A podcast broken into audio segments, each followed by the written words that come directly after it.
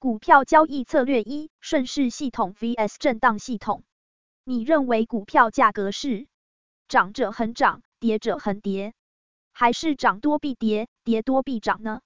这两种想法延伸出顺势系统与震荡系统。顺势系统常用移动平均线，适用于波段趋势，交易频率低；震荡系统常用 RSI 指标，适用于震荡趋势。交易频率高，但未来股价走势很难判断是波段还是震荡。你是顺势派还是震荡派的呢？欢迎留言一起讨论。